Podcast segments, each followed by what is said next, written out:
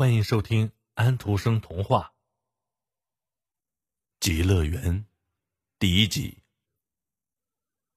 从前有一个王子，他拥有许多美丽的书，他可以从书上知道任何一个民族和任何一个国家的情形。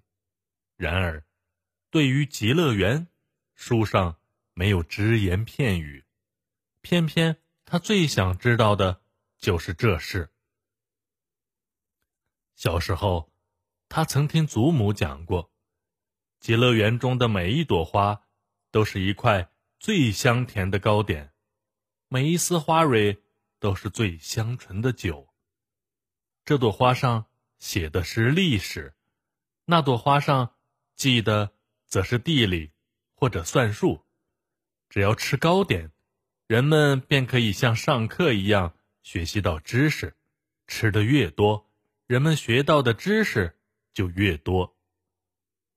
那时，他非常相信这些话。随着年龄的增长，他的学识越来越丰富，人也越来越聪颖。现在，他认为，极乐园的盛景肯定是另一番模样。现在。他十七岁了，极乐园完全占据了他的思想。一天，他独自一人在树林中散步，这时天色晚了，云聚拢起来，下起了大雨，整个天空成了一道大水闸，水从闸门那里泄了下来，四周黑极了。就像是深井里一样，他一会儿跌到潮湿的草里，一会儿又滑倒在光滑的石子上。可怜的王子不得不爬过很大的石堆，他差点跌落下去。这时，他听到一阵奇怪的声音，他看到前面有一个发亮的大洞，洞的正中燃着一堆火。还烤着一只鹿，一个老妇人坐在火旁，往火里一根接一根的添树枝。走近点儿吧，他说：“靠火坐着，把你的湿衣服烤干。”这里的阴风很厉害。王子说着，坐到了地上。等我儿子回来后，情形。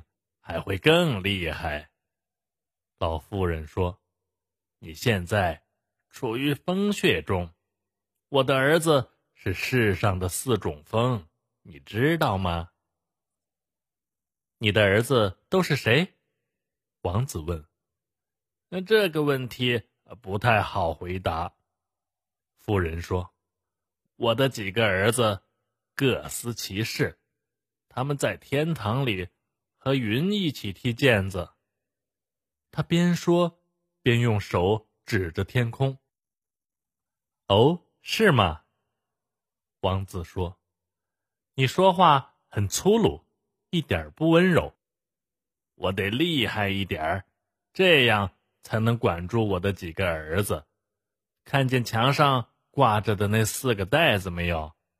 他们非常害怕这些袋子。”我可以把儿子们叠起来，塞进袋子里，没有什么可以通融的，把他们囚在里面。如果觉得没有放他们的必要，我就不让他们出去乱跑。瞧，来了一个。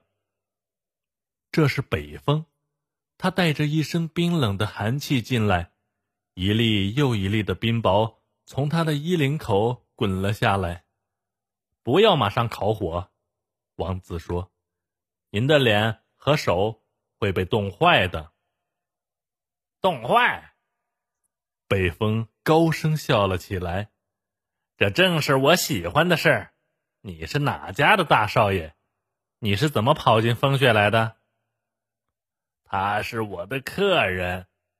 风妈妈说：“如果你对这个解释不满意的话。”那你可以进袋子里待着去。他的话真管用，北风老老实实的讲了他从哪里来，在一整月的时间里，他又跑到哪里去了。他说：“我和俄罗斯捕海象的人去过比令岛，那一片地方平坦的跟盘子似的，半融的雪上长着苔藓，尖峭的石头，海象和北极熊的残骸随处可见。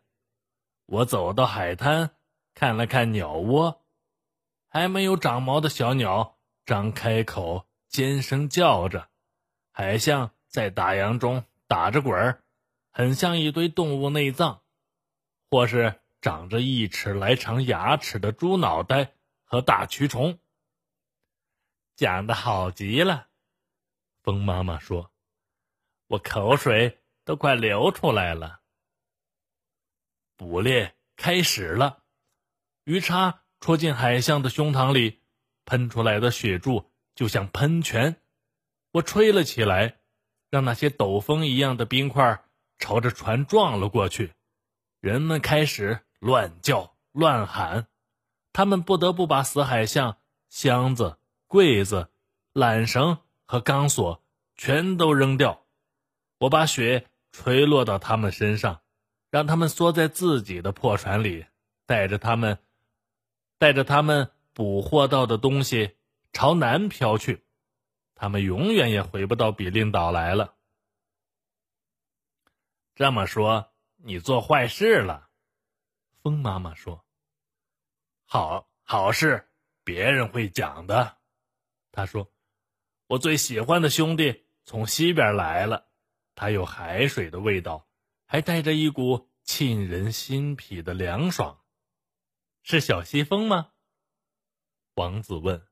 “呃，不错。”风妈妈说：“过去他是一个漂亮的小男孩，不过那已经是过去的事了。”西风就像一个野人，他头上戴了顶大毡帽，手里拿着一根红木棒子。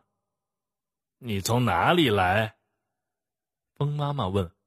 “从荒芜的森林那边来。”他说，“那儿的刺藤。”长得密密麻麻的，水蛇都睡在湿草里，人好像都是多余无用的。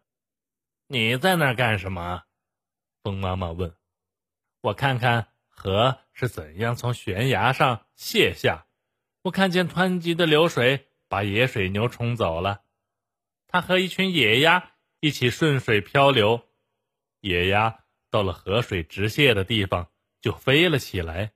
那头水牛只好随着河水落了下去。你没干什么别的事儿吗？风妈妈问。我在大平原上翻筋斗，拍拍野马，摇晃椰子树。不过，一个人不能把他知道的事一下子都讲完。老太婆，他亲了亲他妈妈，差点把他挤得朝后倒去。他真是一个野孩子。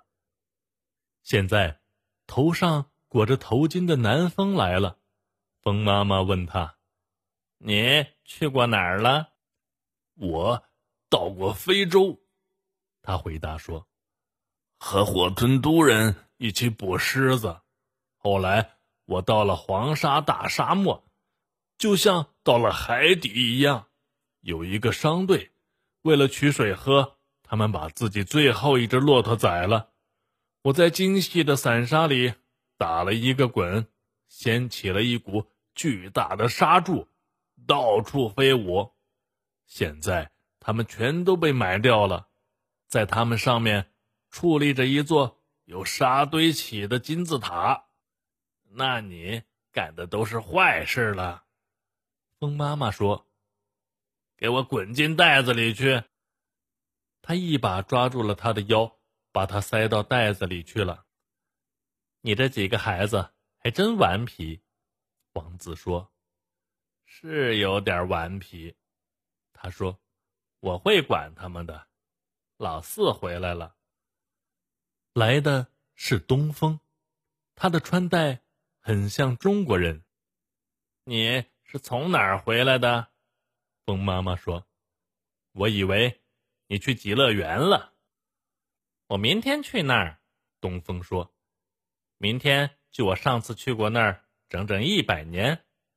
我刚从中国来，我在中国围着瓷塔跳舞，于是钟啊、铃铛啊都吹得直响，叮叮当当的。